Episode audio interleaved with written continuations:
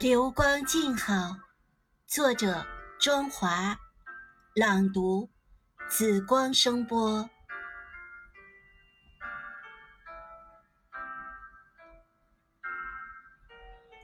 在这安逸与悠闲的时光中，体会着天之骄子的荣耀。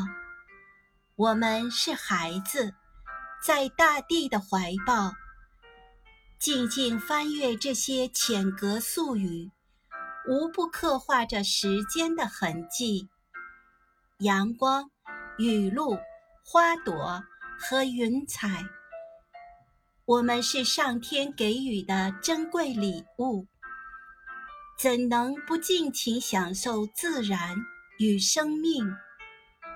让每一分、每一秒都不虚度。